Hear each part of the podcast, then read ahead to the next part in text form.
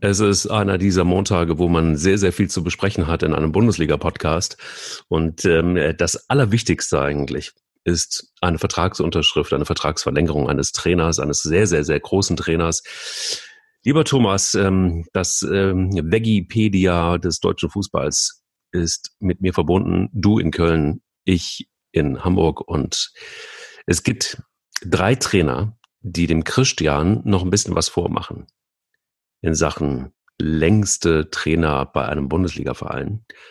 Das müsste ähm, Otto Rehagel sein, das müsste Volker Finke sein. Puh, und der dritte? Tja. Stimmen die beiden anderen, die ich gesagt nein, habe? Nein, Stimmen nein. nicht? Warum nicht? Platz drei. Winfried Schäfer. Ach so, aber die beiden anderen stimmen doch, oder? Die ich gesagt habe, oder nicht? Auf Platz drei, warte mal. KSC 371 ja. Mal. Ach so, du meinst jetzt nur in der Bundesliga? In der Bundesliga. Okay. Und dann hätten wir ähm, jemanden, den du auch gut kennst, Thomas Schaaf, 479 Spiele. Okay. Werder Bremen. Ja. Und dann hätten wir den angesprochenen Otto Rehagel. Rehagles, genau, Otto Rehagel. Ja. Und jetzt kannst du mir sagen, wo Christian Streich sich einsortiert? Boah. Na? Jetzt wird's aber wirklich, also ganz ehrlich, hätte ich natürlich auf den Posterboy, hätte ich natürlich besser vorbereitet sein äh, ja, müssen. Voll, voll, ja. voll, voll, voll. Ich meine, der Christian ist ja auch mal abgestiegen mit Freiburg, das muss man dann wieder rausnehmen, aber ich würde sagen, er ist auf jeden Fall unter den Top Ten. Ich sag mal Platz fünf. Mm, nein? Komm schon, komm schon. Nein, ich weiß es nicht. Er ist Platz neun, 250 Mal. Okay. Okay. Also, aber immerhin, hey, er ist in den Top Ten, der Christian. Ja. Und ich hab's richtig gefeiert, dass der Christian jetzt ich habe auch, ich habe auch das jetzt richtig hingekriegt, das Alemannische. Guck mal. Absolut. Ja, er hat ja jetzt nochmal gesagt, sein erstes Fußballerlebnis war, er ist mit, äh, kommt ja unten so ganz aus dem Süd, südlichsten Südwestzipfel Deutschlands. Er ist mit dem Vater, der Metzger war, dann immer über die Grenze gefahren, ist dann mit der Straßenbahnlinie nach Basel gefahren, hat da immer die, Schwe die internationalen Spiele gesehen. Und sein erstes Spiel war das Europapokalfinale Barcelona gegen Fortuna Düsseldorf, 4 zu 3 nach Verlängerung. Und er war völlig begeistert. Und ein äh, Barcelona-Fan hat ihm in der Straßenbahn nachher sein Cappy geschenkt. Das hing dann bei ihm im Zimmer. Und wie hieß der, wie hieß der Fan? Weißt du es? War er verheiratet? Hatte er Kinder? Nein, sie ähm. haben noch nicht miteinander geredet, weil er konnte, der konnte kein Deutsch und der Christian konnte, konnte kein, konnte kein Spanisch. Also, dann machen wir jetzt mal eine Ehrenhommage. Ein ganz großer äh, Trainer, der die Bundesliga wahnsinnig bereichert, der in Freiburg überragend arbeitet. Ich würde ihm jetzt trotzdem in der nächsten, ähm, in der nächsten Periode würde ich ihm dann wünschen, dass er ein bisschen ruhiger draußen wird. Denn wie er sich manchmal an der Seitenlinie au aufführt, das ist auch nicht vorbildlike.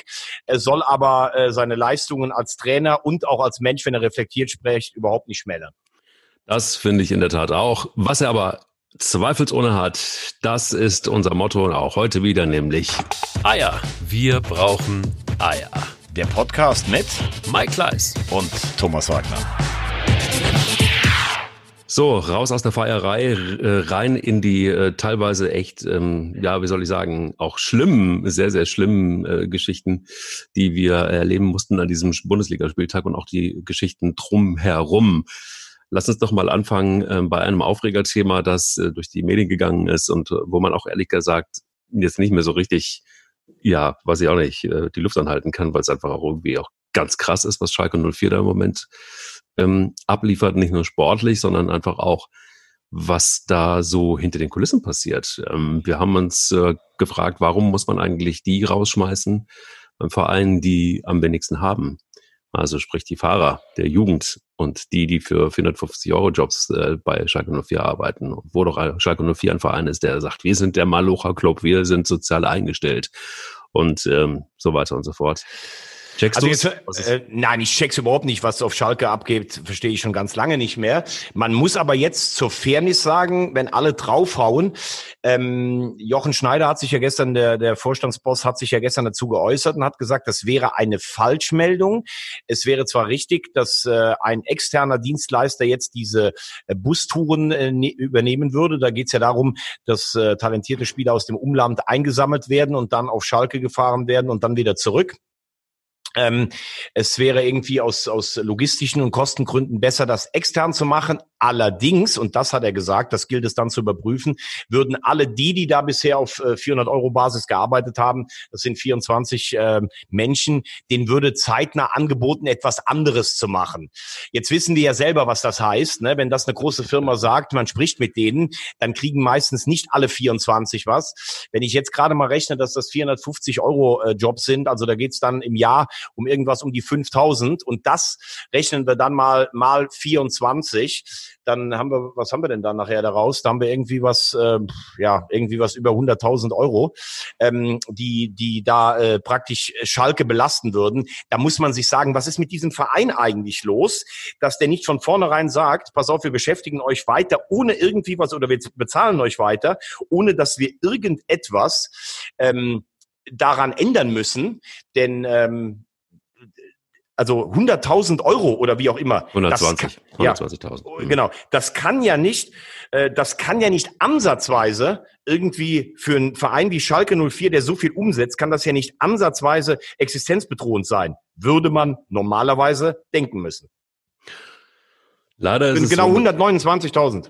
Ja, also was, was, ich, was mich total irritiert, ist halt einfach die, die, die Tatsache, dass, also man muss, ja, also dieses Statement kam ja dann nach, ne? nachdem die Medien darüber berichtet haben. Genau. Ähm, das finde ich schon mal ganz interessant. Vielleicht wäre es besser gewesen, das von vornherein klarzustellen. Ähm, immer dann, wenn es dann äh, in der Öffentlichkeit ist, dann wird nachjustiert. Gut, warum auch immer das dann so ist. Fakt ist aber, und das ist doch irgendwie was, ähm, was mich total irritiert, das ist auch das, was mich in der, in meinem, in meinem Jobleben auch tatsächlich immer wieder umtreibt, dass nämlich Medien ähm, so reagieren, wie sie jetzt gerade reagiert haben. Vor allen Dingen dann, wenn Marken wie eine Marke Schalke 04 soziales Engagement zeigt und das auch in der Haltung irgendwie verankert hat. Das heißt, sie steht dafür. Also Schalke ist jetzt nicht nur ein Fußballclub, sondern aufgeladen mit ganz vielen Dingen, die die Marke Schalke, Schalke 04 auch ausmachen sollen. Und dazu gehört eben dieser Malocha Club und soziales Engagement und so weiter und so fort. Und das eben so fest verankert in der Marke. Und wenn du dann mit so einer Botschaft um die Ecke kommst, dann ist es natürlich die, die, Glaubwürdigkeit schlicht und ergreifend verloren. Und da hat man jetzt wahrscheinlich dann irgendwie, ähm, die haben ja einen sehr erfahrenen Marketingvorstand, da hat man dann jetzt wahrscheinlich ein bisschen zurückgerudert und wird mit Sicherheit auch eine Lösung finden müssen. Komisch ist aber auch, dass in diesen Zeiten auch große Unternehmen, die de facto einfach auch die, naja, die Kohle haben und auch die, ähm, ja, wie soll ich sagen, ähm, die Mittel zur Verfügung haben, auch längere Zeit durchzuhalten, dass die an Ecken sparen, die überhaupt nicht erklärbar sind. Ja. Adidas zahlt die Miete nicht, obwohl man sagen kann, da ist genug Puffer da. Also das ist sehr, sehr skalierbar. Und warum man sich das antut auf Schalke zu der jetzigen Situation, in der jetzigen Situation, wo es sowieso sportlich nicht so besonders ist, ähm, und da kann mir auch wieder einer erzählen, Verletzungspech hin und her. Das ist trotzdem, bleibe ich äh, dabei, es ist Schalke 04.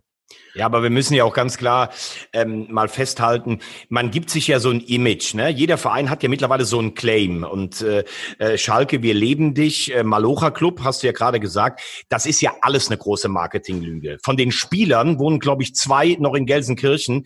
Der Rest wohnt immer ganz schön fein in äh, Düsseldorf am Rhein oder in Oberkassel und fährt dann mal schön äh, morgens die halbe bis dreiviertel Stunde und erzählt aber was, boah, ich habe mich dann für den Verein Schalke 04 entschieden, weil es ja so ein Malocha Club ist. Das ist lächerlich lächerlich. Es gibt ein paar Spieler, die ihn äh, identifizieren sich damit. Stromboli zum Beispiel, äh, der verletzte Kapitän, dieser, äh, der Franzose, der geht auf die Leute zu. Caligiuri, ähm, der, finde ich, auch viel für Schalke geleistet hat. Übrigens typisch, dass der wahrscheinlich geht und äh, Stamboli weiß man auch noch nicht, ob der bleibt. Also die letzten, die noch so ein bisschen Identifikation für die Leute auch bieten, die sind dann weg. Gestern haben sie es ordentlich gemacht mit einer jungen Mannschaft, aber auch aus der Not geboren. Es ist, es ist eine Katastrophe, was auf Schalke passiert. Thomas Spiegel war lange der Pressechef, ein durch und durch sympathischer Mann, der Schalke wirklich liebt und lebt, der echt viel eingebremst hat.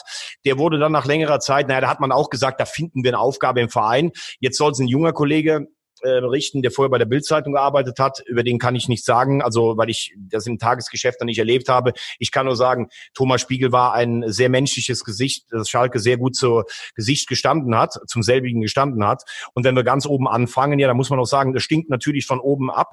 Clemens Tönnies, der richtig viel Bock hat, immer in einer Liga angeblich mit Uli Hoeneß zu spielen und ich bin Schalke ähm, mit seinen rassistischen Entgleisungen da im letzten Jahr. Dann hat er sich drei Monate selbst rausgenommen und war dann mhm. plötzlich wieder da. Ähm, dann ein, äh, ein Michael Rechke, der voll versagt hat in Stuttgart, ähm, der verhindert hat, dass Bruno Labbadia nach Schalke kommt. Der mischt da auch mit. Und äh, ein Trainer Wagner, der gut angefangen hat, der jetzt aber auch zunehmend hilfloser wirkt. Also man muss sagen, der Gigant Schalke taumelt von dem, was Sie vor ein paar Jahren immer noch erzählt haben. Sie wären äh, nach den Bayern die Nummer zwei. Da habe ich mich immer schon gefragt, was trinken die da auf Schalke? Weil da war Dortmund ihnen schon enteilt. Jetzt müssen sie wirklich aufpassen, dass sie nicht den Weg antreten, den der HSV oder Werder schon angetreten haben. Jahrelang immer von Ambitionen Champions League gefaselt. Und äh, wenn ich höre, dass das der viertteuerste Kader der Bundesliga ist, da kann ich mich nur noch schlapp lachen über das, was da für Verträge gemacht werden. Ja, Absolut, man muss es beobachten. Ähm, dennoch, äh, wie hast du, du hast jetzt gerade so ein bisschen so einen kleinen Spoiler gesetzt auf das Spiel gegen Leverkusen 1-1.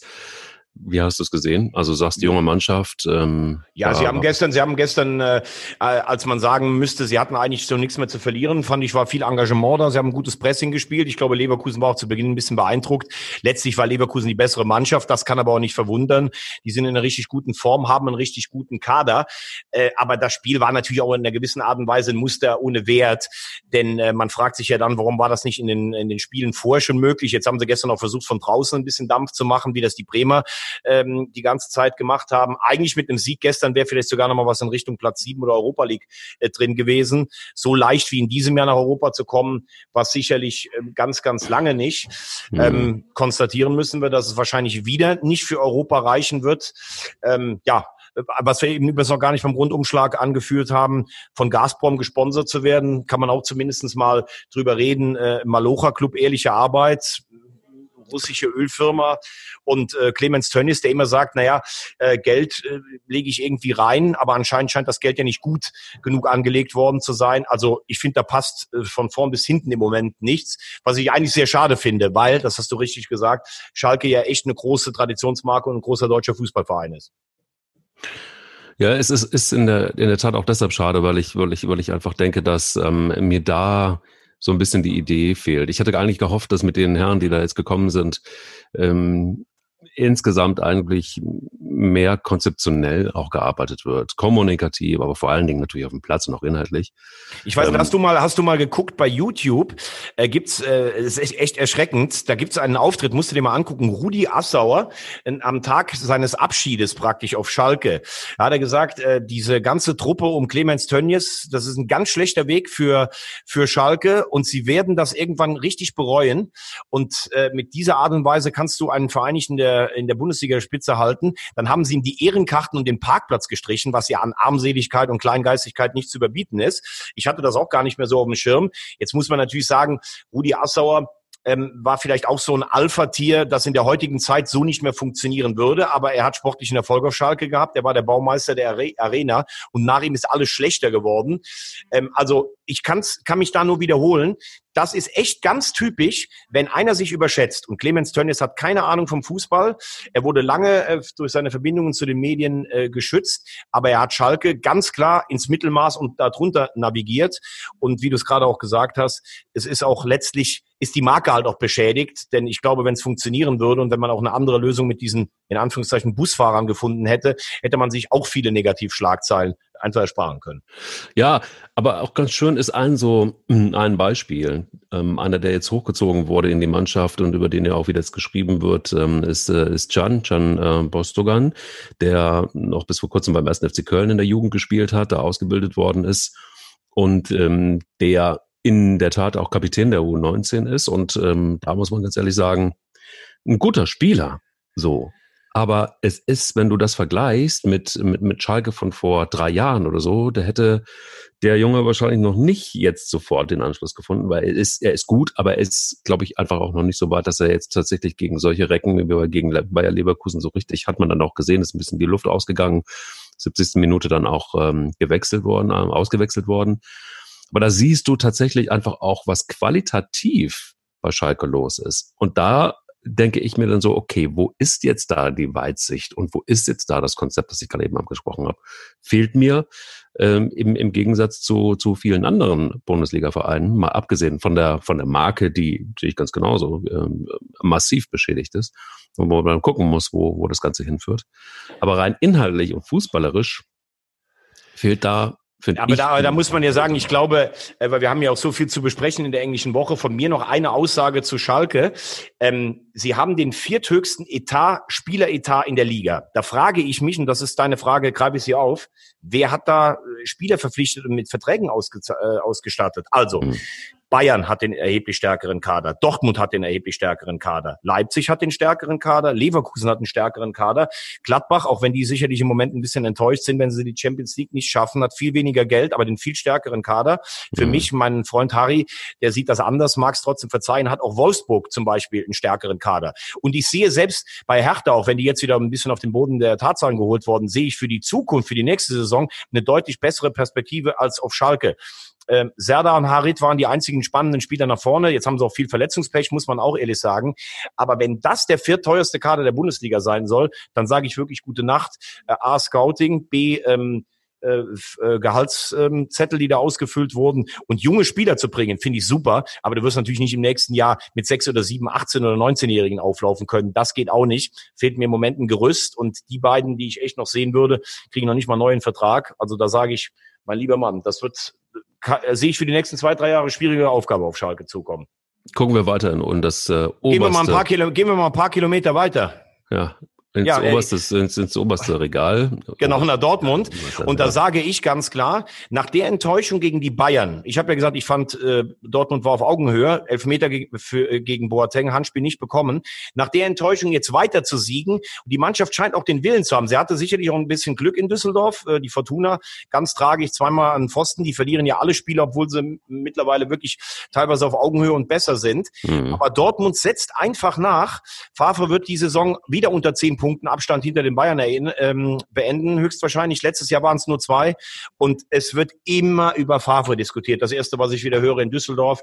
Ja, ähm, äh, haben Sie denn den Eindruck, das hat auf Ihre Mannschaft eingewirkt, dass Sie nach Bayern da so gesagt haben, man würde am Saisonende reden? Er hat schon zehnmal gesagt, äh, nach Saisonende wird er Stellung dazu nehmen, äh, wo es vielleicht dran gehapert hat oder sowas. Das hatten ja schon alle interpretiert, auch Lothar Matthäus, den ich ja sonst sehr schätze. Ja, dass Lucien Favre wohl aufhört. Vielleicht wollte Lothar auch seinen Freund Nico Kovac da in Stellung bringen. Es ist und bleibt eine Unverschämtheit, wie man mit Lucien Favre in Dortmund umgeht. Insgesamt. Von vielleicht von uns allen, von unserem Berufsstand. Ich muss aber auch sagen, so sehe ich die Vereinsführung in Dortmund schätze. Ich würde mir mal einen klaren Satz wünschen, dass man sagt, hey, was wollt ihr? Bester Punkteschnitt aller Dortmunder Trainer Natürlich bleibt der nächste unser Trainer. Das ist bisher ausgeblieben und deshalb darf weiter spekuliert werden.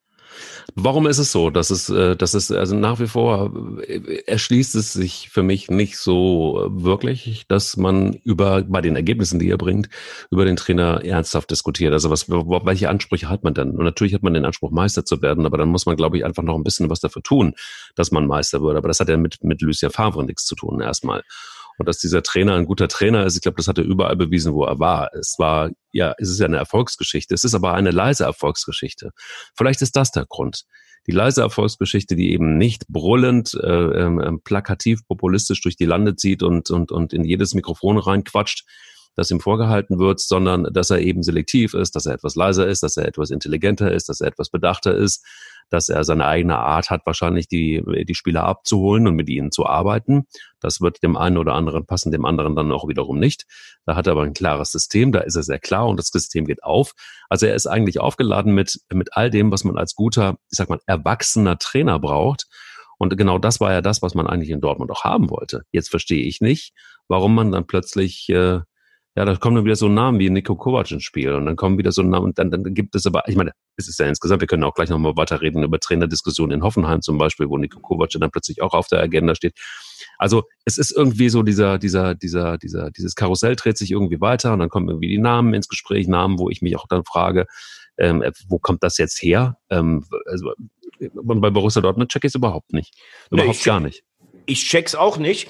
Und ähm, für mich gibt's eigentlich zwei oder drei Gründe. Der erste ist, Lucien Favre hat im ersten Jahr einfach zu gut gearbeitet. Das war übrigens die Saison, nachdem ähm, es einen Scherbenhaufen in Dortmund gab. Peter Bosch gnadenlos durchgefallen. Peter Stöger hat sie dann gerade, glaube ich, mit ein oder zwei Toren Vorsprung mhm. noch in die Champions League reingerettet. Dann kommt er, schießt alles in Grund und Boden. Da kann man sicherlich darüber reden, als sie neun Punkte vor waren, ob er vielleicht ein bisschen zu vorsichtig war. Da haben sie ja Spiele dann in, in Düsseldorf Düsseldorf verloren, in Nürnberg Punkte liegen lassen. Sie waren zwei Punkte hinter den Bayern. Dann ist es auch völlig legitim, dass Michael Zorg und Aki Watzke sagen, so jetzt haben wir uns nochmal verstärkt.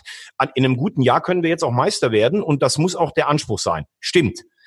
Ähm, bei Dortmund ist, glaube ich, nämlich jetzt im Moment das Problem. Man hat sich auf diesem unheimlich hohen Niveau ähm, gefestigt. Man ist die zweitbeste Mannschaft in Deutschland. Man kommt in der Champions League eigentlich immer in die K.O.-Runde.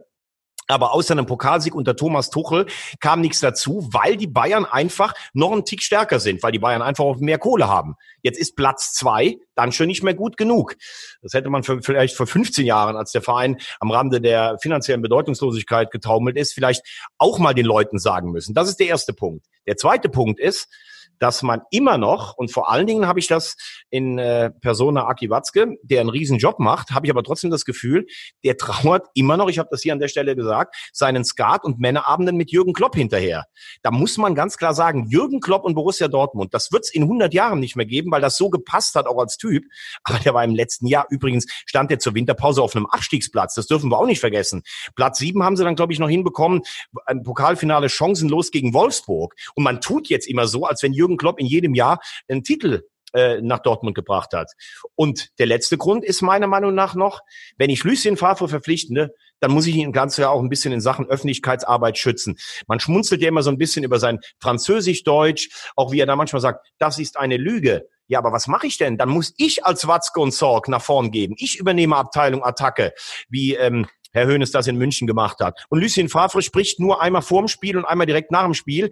Die Journalisten verzweifeln ja eh an seiner Mauertaktik. Aber ich muss mich doch nach vorne stellen. Und wenn ich jetzt höre, dass Nico Kovac gehandelt wird, der bei Frankfurt einen riesen Job gemacht hat, da muss ich ganz ehrlich sagen, er ist doch letztlich gescheitert daran, seine Idee als Offensivfußballs den Bayern ähm, beizubringen. Mats Hummels war einer seiner größten Kritiker mit Thomas Müller, der spielt jetzt auch in Dortmund. Was sollten das für eine Kombination sein? Ganz ehrlich, kann ich gar nichts mit anfangen. Wenn man überhaupt über irgendwas nachdenkt, dann vielleicht über einen Pochettino, der für Offensivfußball spielt, der mit Stars trainiert hat, aber der hat das Makel mit der deutschen Sprache. Für mich ist gar keine Frage, Du musst mit Lucien Favre weiterarbeiten, aber dann musst du ihn auch anders schützen. Aber sie haben, weißt du, was man Borussia Dortmund wirklich vorwerfen kann, und das macht Bayern München tatsächlich wirklich besser, sie pflegen ihre Marke. Bayern München pflegt die Marke. Und sie haben irgendwann angefangen und haben Trapattoni geholt. Sie haben irgendwann auch einen Guardiola gehabt. Also sie haben letztendlich die Marke weiterentwickelt mit guten, mit, mit, mit schillernden Trainern, die auch was konnten, die auch was drauf gehabt haben. Sie haben die, sie haben den Verein weiterentwickelt. Sie haben immer für diesen Mix gesorgt aus, ähm, ja, wie soll ich sagen, äh, konservativer Rechner, ähm, Erfolgsrezept, dann aber auch wieder so ein paar schillernde Figuren. Dann haben sie irgendwie auch Spieler geholt, die irgendwie auch immer in der Historie des, des deutschen Fußballs auch immer irgendwie ihren Platz finden werden. Das ist ja ganz egal. Also natürlich oft aus. Also da muss ich dir direkt schon, muss ich dir direkt schon mal widersprechen. Das ist mir viel zu viel Lobhudelei, als wenn die Bayern so eine große Strategie haben. Die Bayern haben eins massig viel mehr Geld als die anderen. Angefangen in den 70er Jahren mit dem Olympiastadion, was sie hinbekommen haben. Ja. Über, auch das habe ich dir schon mal gesagt, 40 Millionen, die sie von Leo Kirsch bekommen haben. Man weiß auch teilweise gar nicht, wie die Geldflüsse waren okay, sagen wir mal trotzdem, sie haben die meiste Kohle. Aber du willst mir doch jetzt nicht sagen, dass die strategisch langfristig geplant haben. Trapattoni mit seinem Defensivfußball hat nie zu den Bayern gepasst. Angelotti haben sie rausgeekelt. Guardiola war nach drei Jahren weg. Bei Flick wussten sie bis vor paar Wochen nicht, was sie eigentlich an ihm haben. Also da muss ich ganz ehrlich sagen, das erinnert mich eher so an Spiel Risiko. Das hast du vielleicht auch mal gespielt. Wenn ich mit 86 Armeen dir Kam äh, Kamtschatka abjagen möchte und du hast da 17, dann würfel ich so lange, selbst wenn ich 50 Armeen verliere, irgendwann gewinne ich trotzdem noch. Ja, das also, da, dass die Bayern Bayern eine Marke pflegen. Die Bayern pflegen die Marke, ich habe das meiste, also kaufe ich den anderen alles weg und damit werde ich, so damit werde ich, nee, nee, das ist also du weißt, ganz klar. Nee, du weißt ganz genau, dass ich in vielerlei Hinsicht, was Bayern München angeht, äh, komplett Bayern, Bayern, Bayern dir bin. Ähm, aber in dem Punkt tatsächlich nicht. Was sie probiert haben, wirklich nur aus, aus, aus Kommunikations- und Markensicht, nicht inhaltlich ist, dass sie versucht haben, einen Glanz da reinzukriegen. Das hat Borussia Dortmund einfach noch nie geschafft. Da gab es keinen internationalen Trainer, der wirklich äh, durchges der, der, der, der, der, der in Erinnerung geblieben ist. Sondern Bayern München hat eins richtig gemacht. Und davon lebt Bayern München immer noch. Und mal gucken, wer nach Hansi Flick kommt. Aber sie haben immer dafür gesorgt, dass es auch Spieler gab, die hängen geblieben sind im Gedächtnis. Das ist bei Borussia Dortmund anders, bis auf Ausnahmen natürlich. Aber bei Bayern München, das kannst du Risiko nennen, man kann es aber auch tatsächlich einen großen Streuwinkel nennen. Ja, sie haben das meiste Geld und das hat ihnen erlaubt, dass sie ganz viele Spieler einkaufen konnten und ausprobieren konnten. Und wenn sie nicht funktioniert haben, auch teure Spieler waren sie eben wieder weg. Aber, Und das ist das, das ist in der Tat richtig. Das Risiko haben sie gespielt, aber sie haben Volltreffer dabei gelandet und die Welche Volltreffer haben die denn so groß gelandet? Also ganz ehrlich, wenn ich so viel Kohle habe und kaufe mir irgendwie aus aller Herren Länder äh, irgendwelche Spiele, dass die dann irgendwann mal funktionieren, äh, ja, das kann schon sein. Der am besten funktioniert hat, war Robben, den haben sie bekommen, weil er überall anders verletzt war. Da muss man übrigens mal sagen, ein, äh, eine Hochachtung an die ärztliche Abteilung und Herrn Müller-Wohlfahrt, der jetzt aufhört. Die haben Robben fit bekommen. 2012 wollte der ganze Verein ihn, haben ihn die Fans ausgepfiffen. Man hat darüber debattiert, ob er weggeht geht. Ähm, also Robben, das war für mich mit Abstand der beste Spieler bei den Bayern. Und zu sagen, Dortmund hat es nicht geschafft, Glanz reinzukriegen. Also Dortmund war in den 70er Jahren Zweitligist. Ja, 70er Jahre. Ja, nein, aber Moment mal gerade. Die Marke Bayern war seit den 70er Jahren einfach schon da. Für mich war der größte Marketing-Coup, dass man sich einfach den Namen eines ganzen Bundeslandes gegeben hat. Und zu sagen, dass Spieler wie Sammer, Möller, Sousa, Riedle, dass die keinen Glanz hatten, dass Ottmar Hitzfeld, Nevio Scala keinen Glanz hatten, das finde ich einfach nicht richtig. Man muss einfach nur sagen, Dortmund hat ganz andere Startvoraussetzungen als die Bayern. Die Bayern haben einfach viel mehr Kohle und deshalb ist Platz zwei genau das, was Dortmund bringen muss. Aber jetzt die Bayern zu loben für eine Transferpolitik, Try and Error, wenn ich jetzt alleine Hernandez sehe, für 80 Millionen wurde uns der beste Innenverteidiger der Bundesliga äh, wurde uns avisiert. Ich habe ihn am Samstag gegen Gladbach gesehen. Nicht fit, zu langsam, kein Offensivgeist. Das ist bisher ein völliger Flop, genauso wie Coutinho. Aber ist doch scheißegal. Ich habe so viel Kohle, also gehen die wieder weg oder ich lasse sie da. Dann hole ich halt den nächsten. Die besten Transfers in den letzten Jahren bei den Bayern waren Lewandowski und Hummels, den haben sie nämlich mal dem stärksten Konkurrenten abgeholt und Götze haben sie gekauft, obwohl sie wussten, dass sie ihn nicht gebrauchen können, damit er bei Dortmund weg ist. Also diese Lobhudelei mit, für die Bayern und dann mit Kritik an Dortmund verpassen, mache ich nicht mit. Machst du nicht mit? Okay, habe ich verstanden.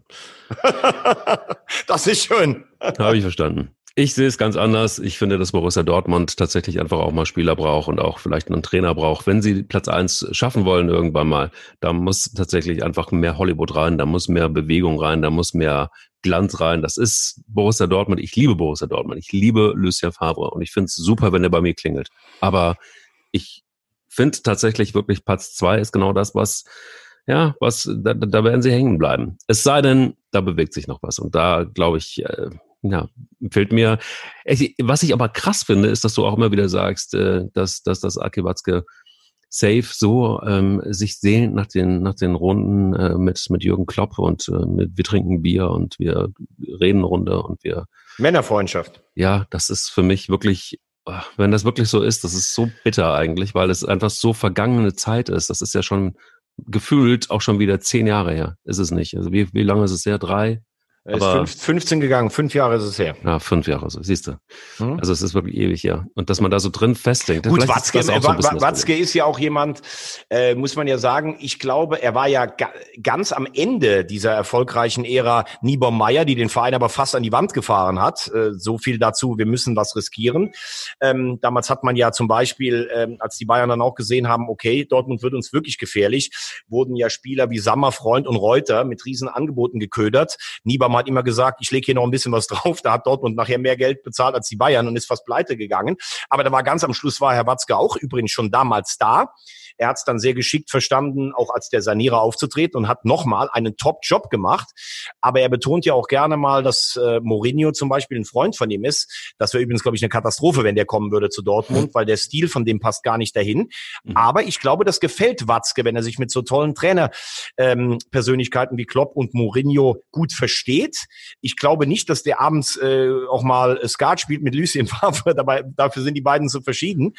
Aber nochmal, wir müssen auch mal auf dem Boden bleiben. Was Dortmund seit Jahren macht, ist aller Ehren wert. Die werden eigentlich immer Zweiter und das ist genau der Platz. Und in dem Jahr die Bayern zu schlagen, die so einen Erfolgshunger haben, da haben wir sie ja letzte Woche für gelobt, da muss halt alles zusammenpassen. Da musst du halt auch einen klaren Elfmeter für Boatengs Ding bekommen. Da musst du vielleicht so ein Spiel noch drehen und das gewinnen. Letztes Jahr war die Chance da. Das lasse ich gelten bei neun Punkten Vorsprung. Aber insgesamt, wenn Bayern seinen Job erledigt, dann ist Bayern einfach besser aufgestellt und hat die bessere Mannschaft.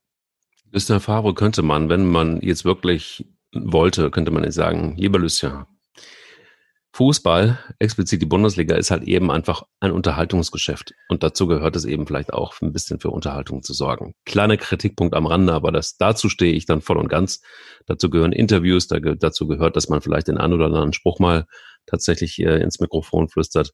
Das gehört irgendwie alles dazu. Das ist eben auch das Business. Und das unter anderem fehlt bei Borussia Dortmund. Da war Klopp in der Tat besser und deshalb verstehe ich auch an der Stelle zumindest Aki Watzke, dass er sagt. Und, des, und deshalb sage ich ja, wenn man das aber möchte für einen Verein, dann hätte man Lucien Favre niemals verpflichten dürfen.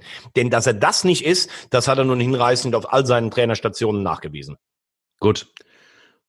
Wir feiern nächstes Jahr Borussia Dortmund als äh, Meister und die Bayern äh, werden vielleicht Dritter oder Vierter. Und äh, Dritter ist das, was RB Leipzig im Moment innehat mit äh, 62 Punkten und mit einem Spiel gegen Hoffenheim. Wie hast du es gesehen? Möchte ich heute, ich glaube, wir, wir haben interessantere Themen. Ich möchte nur äh, mich Herrn Hellmann von Eintracht Frankfurt anschließen. Also jetzt auch mal gesagt an alle, die mir immer erzählen, was das für ein tolles Projekt ist, RB Leipzig. Also, sie machen mit viel Geld eine Menge richtig, angefangen vom Scouting, dass sie junge Spieler, entwicklungsfähige Spieler holen. Aber hört mir jetzt auf mit diesem Ammenmärchen. Da kamen welche, auch wenn die so gut in Hamburg, Kaiserslautern, 60 und wo auch immer arbeiten könnten, dann wäre das so. Die haben sich einen Fünftligisten aufgekauft, in der Nähe einer deutschen Großstadt, haben diese Spieler sukzessive weiterentwickelt, haben die, die eine Klasse höher nicht dabei waren, aussortiert und sind jetzt Dritter in der Bundesliga. Nagelsmann macht einen richtig guten Job. Auch das Scouting macht einen richtig guten Job. Aber wenn ich diese Woche höre, dass man ja 100 Millionen im Minus war und RB erlässt das einfach mal ganz kurz und das hat irgendwas mit Bilanzen zu tun, dann sage ich, ich zitiere Herrn Hellmann, was wollen die uns denn eigentlich die ganze Zeit erzählen? Dass das ein sich selbst tragendes Projekt ist, wo man so viel Gutes mit so wenig Geld macht, wenn du bei anderen Vereinen, wie gerade in Hamburg oder in Kaiserslautern, so viel Kohle hättest, dann müsstest du erstmal die Verträge von den ganzen Typen auflösen, die die sportlich nicht weiterbringen, aber zu viel Geld verdient haben. Hier fingst du bei Null an und hast es jetzt schon geschafft, 100 Millionen Schulden anzuhäufen. Äh, es sind ja gar keine Schulden. Durch irgendeinen Bilanztrick wird es ausgeglichen. Also ganz ehrlich, es ist eine gute Nachtgeschichte und damit möchte ich dann heute auch RB bewenden lassen. Ja, warte mal ganz kurz. Ganz ja. kurz, ganz kurz. Also es gibt zwei Dinge, die ich gerne dazu, deshalb spreche ich dieses Spiel auch an. Ja völlig richtig, was du sagst. Und da muss man ganz einfach vielleicht einfach verstehen, dass es hier ganz knallhart einfach um die Bewerbung eines Produkts geht. Genau, Viele Dinge, die, die, die, äh, die, die Red Bull tut, die sind nicht kostendeckend. Die sind nicht deshalb, weil sie so wundervolle äh, Projekte sind, die wahnsinnig viel ähm, ähm, ähm Geld einbringen äh, oder wo man clever rechnet, sondern das ist einfach, die, die, die clevere Rechnerei ist einfach, dass man sehr, sehr viel des, äh, des, des, des Gewinns ähm, wieder ins Marketing steckt bei Red Bull. So, das dazu gehört dann eben Leipzig, da gehören auch noch andere Veranstaltungen mit dazu, da gehören ganze Fernsehsender mit dazu, ähm, die sich teilweise, teilweise rechnet sich das alles nicht. Es ist nur tatsächlich ein Vehikel, um eine Dose zu verkaufen. Und das muss man vielleicht einfach schlicht und ergreifend verstehen. Und da ist auch, da bin ich auch als Rosamunde des deutschen Fußball äh, ganz klar. Da geht es nicht um Fußballromantik, sondern da geht es sehr, sehr, sehr nüchtern um Marketing. Und äh, damit können wir es tatsächlich dann einfach auch das Phänomen Leipzig, zumindest was, was das angeht, was die finanziellen Mittel und so weiter und das Konstrukt angeht, wirklich bewenden sein. Aber was ist mit Hoffenheim los? Ähm, Trainer raus auf einem Mittelfeldplatz oder sogar mit Tendenz leicht, leicht nach oben. Ähm, hast du da eine Erklärung für? Ist also, es so, dass äh, es nicht gereicht ich, hat für Platz zwei oder? Nee. Also da muss man ja auch sagen, also in einem Punkt gebe ich natürlich dir vollkommen recht, damit das Thema abgehakt. Wenn RB Red Bull sagt, wir wollen unsere Dose bekannter machen und dafür ist uns Fußball am liebsten und da knallen wir jetzt richtig Geld rein, wie Abramovic in Chelsea und sowas, ist das für mich völlig okay. Ich mag nur keine Ammenmärchen, die irgendwas von Nachhaltigkeit im Fußball erzählen oder sowas. So, ja. zu, zu Hoffenheim muss ich dir ganz ehrlich sagen, verstehe ich gar nicht, war ich total erstaunt.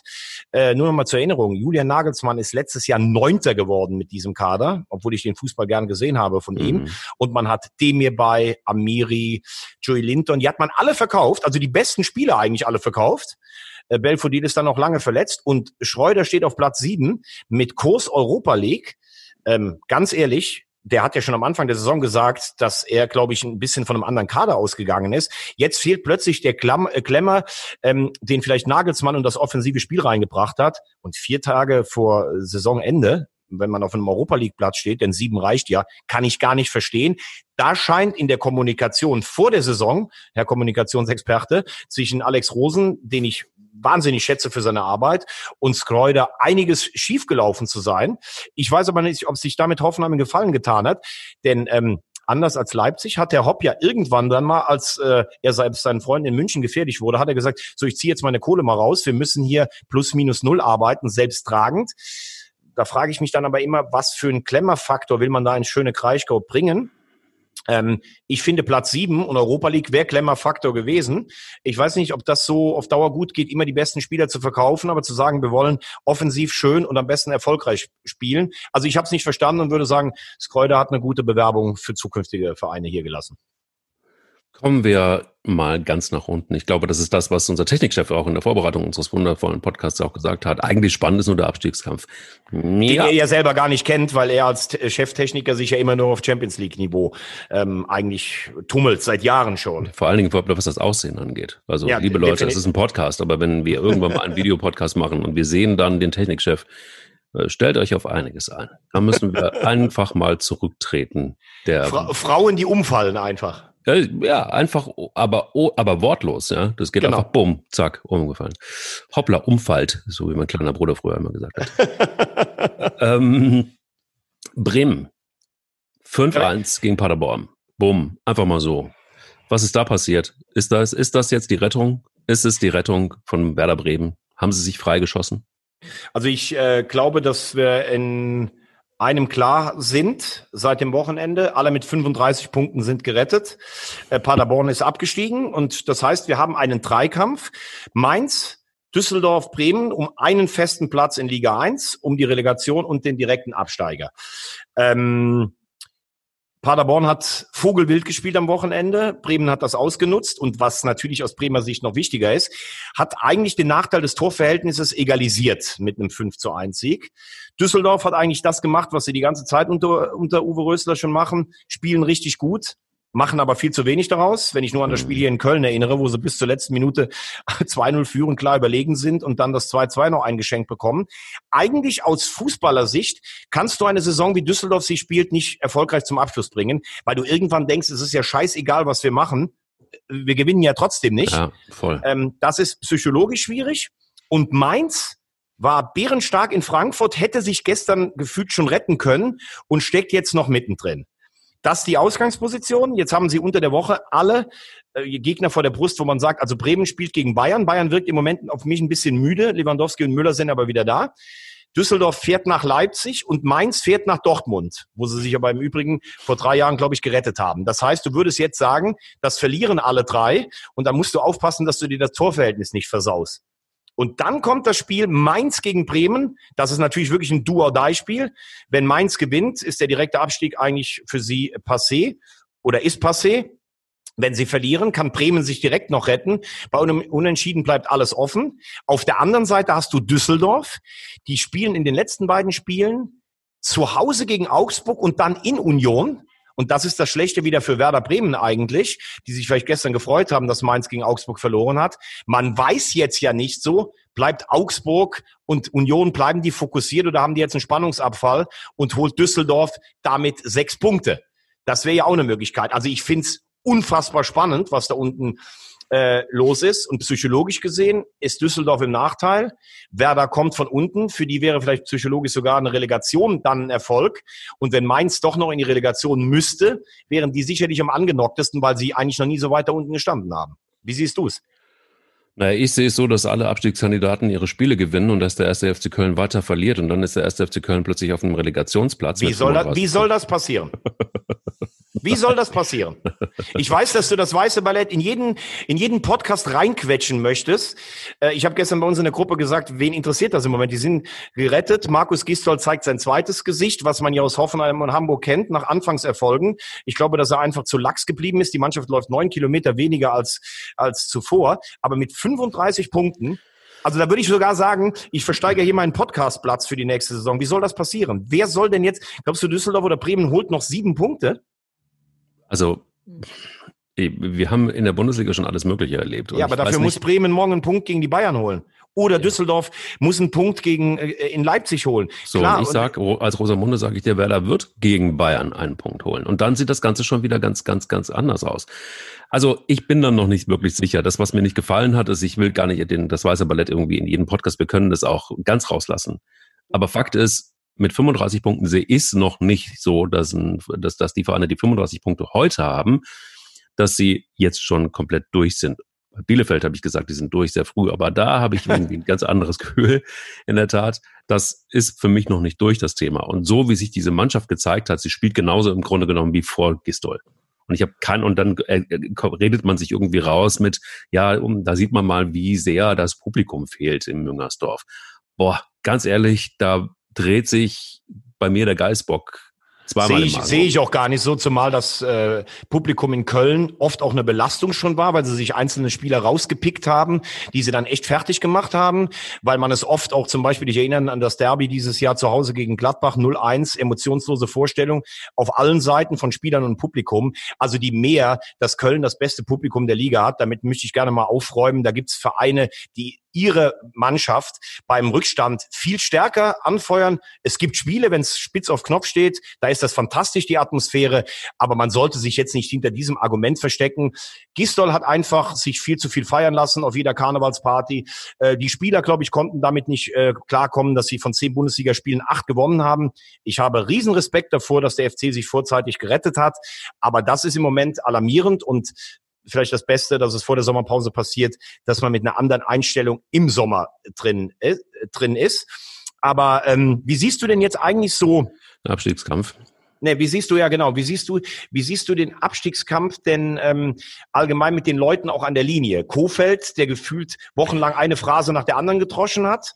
Uwe Rösler, der Düsseldorf echt ein, ein gutes System verpasst hat, aber jeden Big Point liegen lässt. Und dein Freund Bayer Lorzer, ähm, ja, der, wenn, wenn er absteigt, ist auch seine Bundesliga-Karriere äh, vorbei. Wie siehst du die drei? Eigentlich relativ klar, das ist wieder die Rosamunde Pilcher des Fußballs, ganz klar. Also ich glaube, dass der, dass dieses Spiel ähm, Köln gegen Union Berlin total wichtig war für Union. Da haben sie sich jetzt nochmal richtig Rückenwund geholt. Ähm, Augsburg hat das Duell gegen Mainz gewonnen, haben jetzt auch Rückenwund. Wind.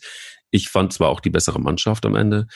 Ähm, ich bin eigentlich genauso noch wie vor ein paar Wochen, dass ich mir denke, ey, ähm, Werder Bremen könnte sich gerade noch retten aus eigener Kraft. Und dann geht's um Düsseldorf und Mainz. Und das ist, das wird ein ganz bitteres Duell. Ähm, die müssen sich dann Platz 17 und 16 in irgendeiner Form ausspielen, weil da bin ich komplett bei dir. Düsseldorf hat gute Spiele gezeigt und haben aber nicht richtig den, den Deckel drauf gemacht. Und irgendwas fehlt da. Es erinnert mich so ein bisschen, dass es mich sagen, an, an einen Freund von mir, der ähm, Psychologe ist und der mal eine Eishockey-Mannschaft, will jetzt gar nicht den Namen sagen, äh, gecoacht hat, die immer so, immer nur Zweiter geworden sind nee, nicht Eishockey, Feldhockey, Entschuldigung. Und dann äh, hatte sie gecoacht, weil sie immer so knapp gescheitert sind. Dann hatte sie eine Zeit lang gecoacht und dann sind sie Meister geworden. Ähm, hier ist es safe ähnlich, dass ich glaube, dass Düsseldorf einfach denen fehlt eine Portion, dass sie Spiele gewinnen. Und ich glaube, da kommen, also das, das, der letzte, das letzte Spiel hat sie jetzt irgendwie nicht stärker gemacht in dieser Situation. Und Mainz 05 ist für mich mit Bayer Lorzer zusammen ein Gemengenlage, das für mich mindestens gerade vielleicht noch die Relegation ist. Und dann wird spannend, weil dann wird es vielleicht dann doch Mainz gegen, gegen Stuttgart werden. Und im Direktvergleich ist dann Stuttgart wieder in der Bundesliga. Und das, glaube ich, ist äh, vielleicht das Szenario, das wir haben können, dass bei der Bremen sich gerade noch auf den letzten Metern retten kann, dass äh, Mainz und Düsseldorf, ja, Düsseldorf steigt ab, und Mainz muss in die Relegation. So könnte ein Schuh draus werden. Würde ich jetzt mal nicht widersprechen, wobei Mainz natürlich mit drei Punkten Vorsprung und im Heimspiel gegen Bremen immer noch auch die Karten in der Hand hat. Aber Klar. ich kann das nachvollziehen, was du sagst. Ich möchte übrigens noch eins ganz kurz loslassen, was mir wirklich sehr negativ aufgefallen ist. Äh, das ist die Person Heiko Herrlich. Also ich muss ganz ehrlich sagen, was der sich leistet in den letzten äh, Monaten, also unfassbar. Ich erinnere an seinen, äh, den kann man sich gerne nochmal anschauen, an seinen Sturz als Leverkusen-Trainer, äh, wo da einer gegen ihn läuft, aber wirklich ganz anders als Abraham gegen Streich, wo er da den sterbenden Schwan macht. Ich erinnere an seine, ähm, seine äh, ja, wo man sagen soll, Vorbildfunktion äh, mit, mit der Zahnpasta-Affäre. Ich erinnere daran, dass er letztes, letzte Woche dem äh, Schiedsrichter Winkmann, der vom Niederrhein kommt, vorgeworfen hat, der würde ja den FC bevorteilen, weil er nur 30 Kilometer weg ist. Gestern hat er den Ball wieder so auf den Platz geschossen. Ich weiß nicht, ob du dich daran erinnern kannst. Mhm. Mainz wollte das Spiel schnell machen, er schießt einen Ball rein. Ja, das war ein schlechter Ball mit dem Außenriss. Also da sage ich ganz ehrlich, und das meine ich, du kennst mich, Mike. Ich war Messdiener. Ich war Lektor. Ich bin heute auch noch in der Kirche. Das ist, das mag keinen interessieren. Aber wenn ich ständig irgendwas von Nächstenliebe predige und in einem Bibelkreis bin und immer sage, ich habe meine Berufung in Gott gefunden und mich dann jedes Wochenende so aufführe wie Heiko Herrlich, da muss ich ehrlich sagen, das ist für mich nicht mehr heilig, sondern scheinheilig. Ja, das ist wie Xavier Naidoo. Der hat auch mal irgendwie Gott nach vorne geschoben und jetzt äh, jetzt dreht er komische Videos und dreht durch. Also man sollte das vielleicht nicht direkt miteinander vergleichen. Nicht Heiko Herrlich als den Xavier Naidoo des nee, nee, aber du weißt, aber du weißt, glaube ich, schon, was ich meine. Also für mich genau, hat, das, meinst, hat das relativ wenig mit sportlichem Anstand zu tun. Ja, aber es ist auch in der Tat, nochmal, Heiko Herrlich ist äh, für mich auch als Spieler schon irgendwie teilweise, also auf dem Platz gut gewesen, aber das neben dem Platz war immer schon auch eine komische Geschichte und ja, da gab es ja damals diesen Wechsel von Gladbach nach Dortmund, wo ja bis heute Aussage gegen Aussage steht. Rolf Rüssmann hat das immer bestritten. Heiko Herrlich hat gesagt, es gab mündlich eine, eine Ausstiegsklausel für einen anderen Verein. Äh, Rolf Rüssmann ist leider verstorben, den können wir nicht mehr fragen. Ähm, deshalb können wir das jetzt nicht auf die negative Seite sagen, aber eigentlich mit seiner Geschichte als nimmermüder Torjäger, als jemand, der eine schwere Krebserkrankung überstanden hat, könnte er echt auch ein richtiges Vorbild sein. Ist er für mich nicht. Nee, ist er nicht. Werden wir gucken, wie weit es dann geht mit ihm und dem äh, FC Augsburg. Lass uns kurz nochmal schnell, äh, bevor wir auf die EM 2008 gucken, ein spannendes Turnier. Ähm, vor allen Dingen, weil eine Mannschaft es sich endlich in Europa etabliert hat, äh, die ja längst überfällig war, aber dazu gleich. Zweite Liga, da ist einiges passiert, überraschendes auch. Zum Beispiel, ähm, wenn wir jetzt einfach nur mal so ein bisschen gucken, Karlsruhe, der KSC, gewinnt überraschend gegen. Aber gegen das war ganz ehrlich. Ich habe es dir ja gestern, glaube ich, geschrieben. Ich habe mir das Spiel gestern zu Hause angeguckt und äh, da meine beiden größten Töchter ja äh, in Karlsruhe geboren sind und auch KSC-Fans sind, habe ich immer eine Schwäche für den KSC gehabt. Mir hat auch bei allem Jubel, dass HSV das damals geschafft hat, der KSC in dieser Relegation wirklich äh, leid getan. Und wie diese Mannschaft sich gestern auch ohne Zuschauer gegen ein nominell viel besser besetztes Millionarius-Team des größten Etats äh, der Liga gegen den VfB Stuttgart gestern gewehrt hat, in eine Abwehrschlacht reingeworfen hat. Also die hatten ja hinten, das war ja teilweise grotesk.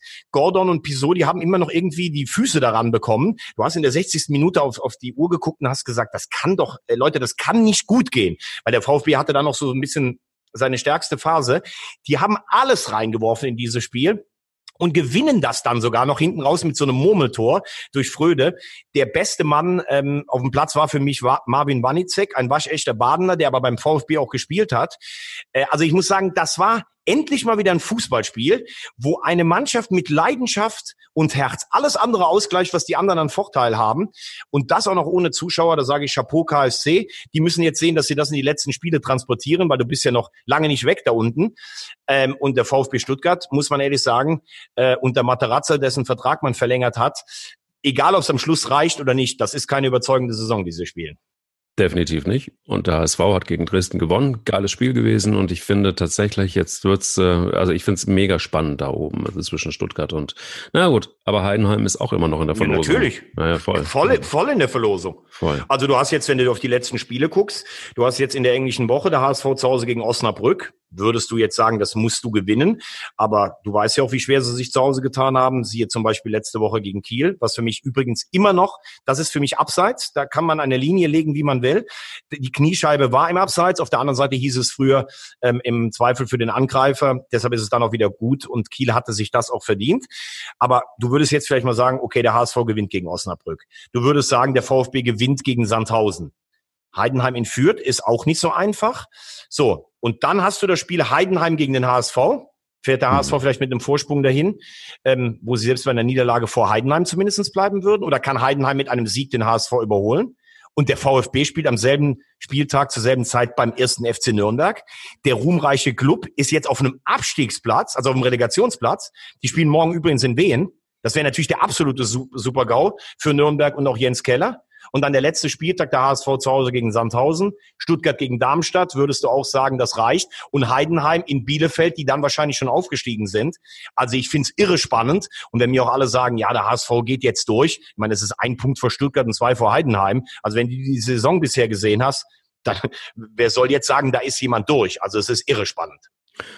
Und wenn Jens Keller mit dem ersten FC Nürnberg absteigt, dann war es das für Jens Keller, oder? Erstmal in, im, im deutschen ja. Fußball, erste und zweite, zweite Liga. Mhm. Definitiv. Also er hat auf Schalke, finde ich, einen riesen Job gemacht. Ist ja damals auch zweimal äh, hintereinander in die Champions League gekommen.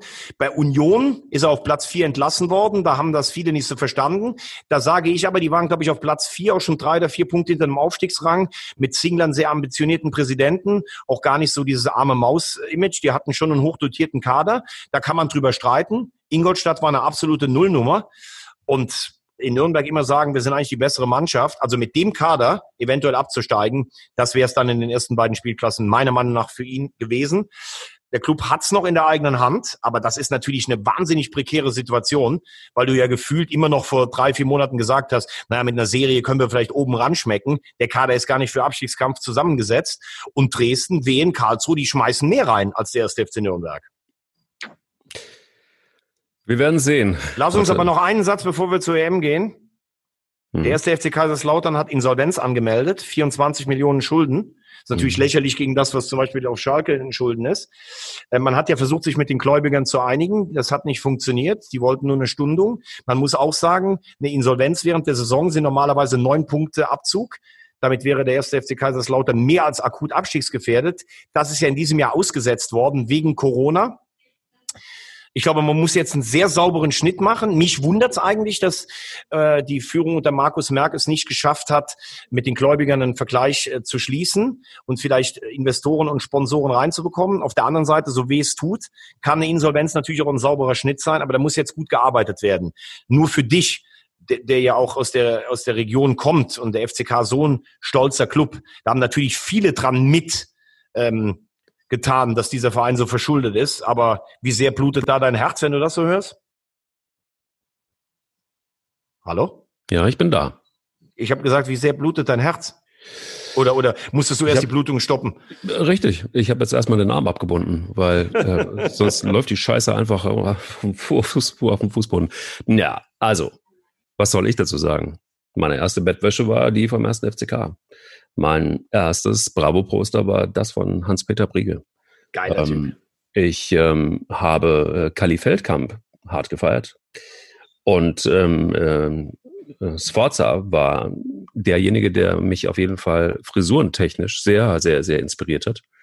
Und ähm, Stefan Kunz hat dafür gesorgt, dass ich ähm, meine erste Rotzbremse hatte. Also mehr Verbindung mit ähm, ähm dem ersten FC Kaiserslautern haben jetzt wenige. Also ich als damals äh, Feuerwehr beim ähm, SC Baden-Baden, es ist, ähm, ja, was soll ich sagen? Es ist bitter. Also ich finde es ganz, ganz, ganz bitter. Olaf Marschall war natürlich auch derjenige, der, der, der, der mich ähm, inspiriert hat beim Fußballspielen. Der hatte also, auch eine Rotzbremse.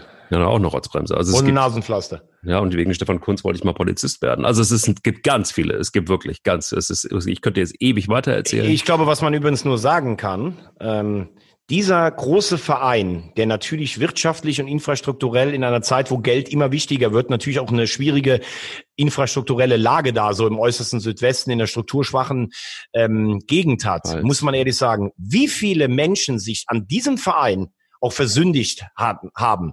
Angefangen von äh, der Führungsriege damals um Atze Friedrich, bei all seinen Verdiensten, die er hatte. Da fing das ja an mit diesen völlig hochdotierten Verträgen. Auch das ein Verein, weil wir eben drüber gesprochen haben, der sich an dem Versuch, ständig in der Champions League mitzuspielen, total verhoben hat. Über Herrn Jeggi, René C. Jeggi, mhm. der, was weiß man nicht, da Kohle auch äh, aus dem Verein hat man das Gefühl rausgeschaffen hat. Bis auch übrigens, du hast ihn gerade so mehrmals gelobt, es gibt sehr viele Stimmen, die sagen, auch unter Stefan Kunz ist dieses finanzielle ausgeben und überhaupt nicht solide wirtschaften, rasend schnell weitergegangen, obwohl sie ja unter ihm noch mal in der Bundesliga waren. Ähm, äh, also Stefan Kunz, der Name ist heute in Kaiserslautern nicht mehr so sakrosant, wie er damals als Spieler war. Mhm. Über, über weitere, die sich daran versündigt haben, muss man ehrlich sagen, wenn heute 24 Millionen und die Drittklassigkeit stehen, da kann es einem selbst als Fan einer anderen Mannschaft, und ich kenne viele, die sagen, boah, ich habe es früher gehasst, auf dem Betzenberg vom Schiedsrichter vielleicht benachteiligt zu werden in der 96. Aber was aus dem Verein geworden ist, ist es einfach nur traurig. Und ich kann nur hoffen, dass unter Markus Merck solides Wirtschaften ein, ähm, Kehr hält und dass man spätestens vielleicht in zwei Jahren wieder zurück ist in der zweiten Liga. Abschließend dazu vielleicht noch mal zu sagen, ähm, das muss man sich mal vor Augen halten. Das war der Angstgegner von Bayern München lange Zeit. Also wenn sie auf den Bestenberg mussten, war das ähm, in den 80ern äh, teilweise. Reitner wollte die Punkte per Post schicken. Brutal. Wirklich brutal. Wenn du dann siehst, was jetzt im Verein geworden ist, ist es wirklich schier unerträglich. Und ich finde auch, der SFC Kaiserslautern gehört einfach wieder in den Profifußball, äh, gehört erstmal in den Profifußball, aber dann auch wieder äh, ich stelle mir übrigens gerade vor, der Technikchef und ich, wir stellen uns gerade vor, wie du so als wilder 19-, 20-Jähriger in einer FCK-Bettwäsche mit Schnäuzer da gelegen hast und mit nacktem gestellten Oberkörper die Mädels empfangen hast. Du, puh, mein Schlafzimmer war voll, was soll ich sagen? ähm, du kannst ja auch äh, jetzt Mike Marshall nennen, aber gut. Genau. Ist eine, ist eine andere Geschichte. Wir gucken einfach mal ähm, auf die EM 2008. Wir werden 2020 keine EM erleben. Deshalb haben wir entschieden, wir machen einfach die äh, große Rolle auf und bereiten alle EMs, die es jemals gab, auf. Wir sind bei 2008 gelandet. Und da sage ich einfach mal so, der Sieg hat gefehlt, ne? Man will ja auch gewinnen, ne? Scheiße so, ne? ne? Wer, wer war das jetzt? Naja, das kann eigentlich nur einer sein. The one and only, Lukas Podolski. Im Kader 2008. Und ähm, Trainer Joachim Löw. Also da waren schon einige Leute am, am, am Start 2008, die, ähm, ja, wie soll ich sagen, prägend waren für den deutschen Fußball, ähm, auch im Nachhinein. Allerdings ist das ja im Grunde nicht nur, weil sie Europameister geworden sind, aber das war so der Beginn einer wirklichen Ära des spanischen Fußballs mit Spielern wie Iker Casillas, David Villa, ähm, wer fällt dir noch ein? Xavi, Xavi natürlich. Ähm, Klar. Iniesta, Iniesta. Äh, der dann äh, vorne David Villa, Fernando Torres, hinten Fernando äh, Torres, Pujol, Ramos, Iker Casillas, kriegt man eine Gänsehaut, wenn man die aufzählt. Ähm, das ist ja neben Frankreich und Deutschland die einzige Mannschaft, die Europameister und Weltmeister in einer, also hintereinander waren und die Spanier haben es ja dann sogar noch gekrönt, weil sie ja 2012 das Ganze wiederholt haben, ihren Europameistertitel. Man muss aber auch ganz klar sagen, die Spanier waren ja sonst in der Ära immer. Man hat sie vor jedem Turnier als Mitfavorit genannt und sie sind eigentlich regelmäßig in irgendeinem K.O.-Spiel ausgeschieden. Und ähm, ich war damals, ich hatte das Glück, in Innsbruck zu sein beim Spiel Spanien gegen Schweden eins der schönsten Fußballerlebnisse, an das ich mich erinnern kann, weil die Stadt war voll mit, mit, mit spanischen und schwedischen Fußballfans. Die Schweden machen ja immer ein Happening daraus. Man hat immer das Gefühl, in diesem Land kennt ja eh jeder jeden. Ich muss nicht äh, betonen, dass äh, auch die schwedischen, die weiblichen Fans was fürs Auge sind, aber natürlich auch die schwedischen Männer sehen natürlich auch gut aus. Es war eine Riesenparty in Innsbruck und es stand 1-1 und dann hat in der letzten Minute der Nachspielzeit, ich glaube, es war David Villa, hat das 2 zu 1 gemacht. Und du hattest das Gefühl, in diesem Stadion geht so ein Knoten auch auf. Boah, die Spanier können doch ein entscheidendes Spiel auch mal in der Crunch-Time gewinnen. Und dann gab es halt in Wien das Elfmeterschießen im Viertelfinale zwischen Spanien und Italien. Äh, Spanier und Italiener haben ja auch immer so ein bisschen so ein, so ein Rivalitätsdenken. Und jeder hat eigentlich gedacht, okay, das gewinnen wieder mal die Italiener. Was heißt wieder? Die Italiener haben auch schon genug Elfmeterschießen verloren, aber wenn man jetzt auf, den, auf die Visitenkarte guckt, haben sie natürlich mehr Titel vorzuweisen. Und die Spanier haben das Ding dann gewonnen gegen Italien. Und dann waren sie endgültig auch davon überzeugt. Sie haben im, im Halbfinale die, äh, die, die Russen abgeschossen, die vorher die Niederlande, die, das, die eigentlich so die aufregendste Mannschaft des Turniers waren, geschlagen hatten. Äh, ich glaube, mit 4-0 demontiert. Und im Finale, das ging nur 1-0 aus durch das Tor von Torres, muss man sagen. Ich habe selten ein Finale gesehen, das nur 1-0 ausging, in dem eine Mannschaft chancenloser war als Deutschland. Und ich habe Deutschland in einem Finale eigentlich auch noch nie chancenloser gesehen als in diesem Finale von Wien. Ich fand besonders spaßig ähm, das Duell gegen Österreich. Ähm, und ja. da gab es ja das äh, legendäre Freistoßtor des Willens. Das äh, ist ja in Zeitlupe und dauernd gezeigt worden. Das Gesicht von Michael Ballack. Den Überragend. Alles, was dem seinen Siegeswillen ausgezeichnet hat. Komplett. Aber es war etwas zu viel für den Schiedsrichter Manuel Meuto González. Der hat ähm, Jogi Löw und auch den Happy österreichischen Trainer ja, Hickersberger auf die Tribüne geschickt. Und ähm, Hickersberger hat gesagt, ich hab mit dem Jürgen keinen Wickel gehabt. Also, das, also hat sie versucht, irgendwie beide zu entlasten, aber es gab trotzdem ein Spielsperre von der UEFA. Ja. Für beide Trainer. Und ähm, ja, was soll ich sagen? Also ich meine, es ist, es ist ja wirklich krass gewesen im Finale, dass ausgerechnet Philipp Lahm Fernando Torres irgendwie ähm, äh, davon hat eilen lassen. Ne? Ja, es war ja eher so ein Missverständnis auch zwischen Lahm und Lehmann. Lehmann kam raus, äh, Lahm hat ihn gelassen, aber da brauchen wir jetzt keine Schuldzuweisungen. Ähm, die deutsche Mannschaft hat in diesem Turnier ähm, in der in der Vorrunde, man hat ja damals gegen Kroatien verloren. Ich erinnere mich noch an den genialen Takt. Also äh, wir haben gegen Polen 2-0 gewonnen. Ich glaube, da hat äh, Podolski zweimal getroffen. Äh, Podolski, finde ich, hat drei gute Turniere gespielt, 2-6, 2-8, 2-10, aber auch lange nicht so gut, wie man immer gemacht hat. Ab 2-12 konnte man ihn eigentlich in der Nationalmannschaft leistungsmäßig, finde ich, nicht mehr guten Gewissens mitnehmen. Gegen Polen hat er richtig stark gespielt.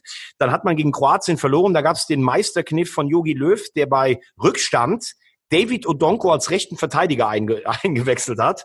Da muss man sagen, für einen Mann, der eigentlich nur auf dem Niveau laufen kann und schnell ist, der sich verewigt hat mit dieser Flanke 2-6, also das muss mir mal jemand erklären, wie man jemand, der eigentlich nur über Konter und äh, Tempostärke kommt, rechter Verteidiger spielt. Naja, dann haben sie diese Nervenschlacht gegen die Österreicher gewonnen, waren dann im ähm, Viertelfinale, wo man im vielleicht stärksten Spiel Portugal geschlagen hat mit Cristiano Ronaldo und im Halbfinale die aufsässigen Türken. Also das war schon durchaus imponierend mit vielen deutschen Tugenden, aber wie gesagt, im Finale war man chancenlos.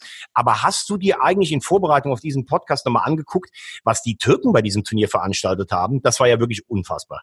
Erzähl's mir nochmal. Ich habe es mir nicht angeguckt. Ich habe mir ja, natürlich. Also Sie, haben, Sie waren in der bin bei den Spanien hängen geblieben, weil ich ja, einfach. Ja. Ja, aber es war so, also die Türken haben ja eigentlich bei großen Turnieren, muss man ganz ehrlich sagen, mit Ausnahme von 2002, wo sie äh, Dritter geworden sind, eigentlich nie groß was zerrissen. Und in dem Turnier hatten sie in der Vorrunde, die Schweiz ist ausgeschieden in der Gruppe und es gab das letzte Vorrundenspiel gegen die Tschechen. Und die Tschechen führten bis zur 75. Minute mit äh, 2-0 und hatten noch einen Pfostenschuss durch den Ex-Nürnberger Pollack. Und dann haben die Türken das Spiel gedreht. In der letzten Viertelstunde, angetrieben von einem überragenden Altin, Altin Toppen, haben das 3-2 gewonnen. Bei 2-2 hätte es erstmals übrigens nach der Gruppenphase ein Elfmeterschießen direkt im Anschluss gegeben, weil die dann Punkt und Tor gleich gewesen wären. Das war schon ein irres Comeback. Und dann das Viertelfinale hat eigentlich alles getoppt, weil in der 120. Minute gegen Kroatien schießt Ivan Klasnic, den kennst du ja auch noch, das 1-0 für die Kroaten. Die lassen sich feiern. Wir spielen Halbfinale und es gibt Anstoß. Der Ball kommt noch einmal nach vorne und da knallt irgendeiner aus 30 Meter den Ball rein. 1-1 und im Elfmeterschießen gewinnen die Türken gegen die äh, Kroaten. Dann gab es das Halbfinale gegen Deutschland. Die Türken führen machen, kommen hinten raus wieder nach 1-2 mit 2-2 und Philipp Lahm schießt aber dann das 3-2. Da gab es Bildausfall in Deutschland durch ein Riesengewitter. Äh, Fernsehkommentatoren haben plötzlich Radio äh, kommentiert. Aber äh, was die Türken da an Moral und Leidenschaft geboten haben, da muss man schon äh, den Hut vorziehen. Das war schon à la Bonheur. Ich mag sowieso die kleineren Mannschaften, die dann irgendwie vermeintlich klein. Das ist aber vielleicht oft das Problem der Türken, dass sie sich selber nicht für eine kleine Fußballnation halten, sondern für eine große und oft daran scheitern. Aber in dem Jahr haben sie wirklich, haben sie geliefert. Ja, das denken die Färöer Inseln ja auch. Aber naja, da gibt's ja noch ein paar, da gibt's ja noch ein bisschen größere Fußballtradition und ein bisschen mehr Einwohner in der Türkei. Aber es war übrigens auch das Turnier, wo mit der Schweiz und Österreich beide Gastgeber in der Vorrunde ähm, gescheitert sind. Das gab's vorher noch nie. Ähm, wir hatten äh, 2000 das Belgien in der Vorrunde, aber da ist die Niederlande weitergekommen. Aber dass überhaupt niemand, der als Gastgeber äh, da ist, die K.O.-Runde erreicht, das gab's noch nie. Es war aber auch so, und vielleicht können wir damit dann tatsächlich auch hinten raus. Es, es war so, dass 2000, nach dem Sommermärchen 2006 alle gedacht haben, hey komm, das wird doch eine relativ lockere Nummer für die DFB-Auswahl. Und äh, dann hat man sich tatsächlich dann doch relativ schwer getan. Und ähm, da passt vor allen Dingen ein sehr philosophischer Satz von, äh, von einem Menschen hin, den wir beide immer noch äh, schätzen, natürlich, selbstverständlich. Vielleicht kommst du drauf. Und dieser sehr philosophische, kluge Satz geht so, es ist der falsche Ansatz zu sagen, wir müssen zurück zu alten deutschen Tugenden laufen und kämpfen. Das würde bedeuten, zu einem Jugendlichen zu sagen, du musst rechnen können, dann wirst du Mathematikprofessor. Puh. Uh. Uh. Hat das vielleicht Yogi bei seinem ersten Turnier gesagt? Ja, das war Löw in Genf bei einer Generalkritik am deutschen Fußball im Mai 2006. Also kannst du mal sehen. Da war er schon sehr weitsichtig. Hut ab. Ja, man hat ja, ähm, er, er galt ja für viele so ein bisschen als ähm, als taktisches Hirn hinter Jürgen Klinsmann, der diese Aufbruchstimmung 2-6 ähm, erfüllt hat. Man muss sagen, wenn du das erste Turnier spielst, da haben wir auch schon drüber geredet, wie sich zum Beispiel Franz Beckenbauer, wie schwer der sich 86 bei der WM getan hat. Also Platz zwei war sicherlich ein Erfolg äh, für Löw. Ist ja auch wichtig, dass du im ersten Turnier dann direkt lieferst. Und Deutschland muss vom Anspruch her immer unter die letzten vier kommen. Dann ist ein Turnier nie ein Misserfolg. Und deshalb finde ich, Platz zwei war ein Erfolg. Ähm, aber man muss auch so sagen, dass man, dass es keine Möglichkeit gab, diese Spanier in dieser Form zu schlagen.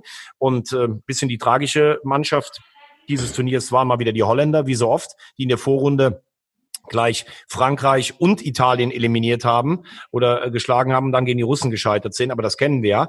Aber dieser philosophische Spruch von Jogi Löw, gut, er hat es dann 2014 ja selbst gekrönt. Das hat er. Und am Ende des Tages ist es einfach auch ganz so. Selbst ein Yogi Löw darf man nicht unterschätzen, denn er hat vor allen Dingen. Nee, eins möchte ich noch sagen. Ich möchte, ich möchte das Ende, Verdammt. das wollte ich mir dieses Mal aufheben. Oh Mann, oh Mann, okay. Weißt ich du, wenn ich, du, war gerade im, im, Groove, ey. Ja, ich, ich weiß, ich weiß. Aber weißt du denn, wer die Spanier als Trainer erlöst hat eigentlich? Weißt du noch, wer sie damals zu dem Titel geführt hat? Zum zweiten nach 64? Thomas Wagner wahrscheinlich. Nein, Luis Aragonés, der oh übrigens 1974 ja. im Finale der Landesmeister für Atletico gegen die Bayern getroffen hat zum 1-0, bis dann Katsche Schwarzenberg in der 120. kam. Das ähm, gehört zur tragischen Geschichte von Atletico und gehört nicht unbedingt hierhin. Aber der wird heute noch ver verehrt. Vicente del Bosque ist ja dann Weltmeister und nochmal Europameister geworden.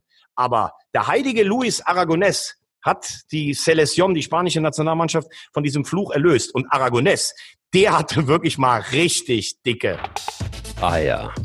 Wir, Wir rauchen, rauchen Eier. Eier.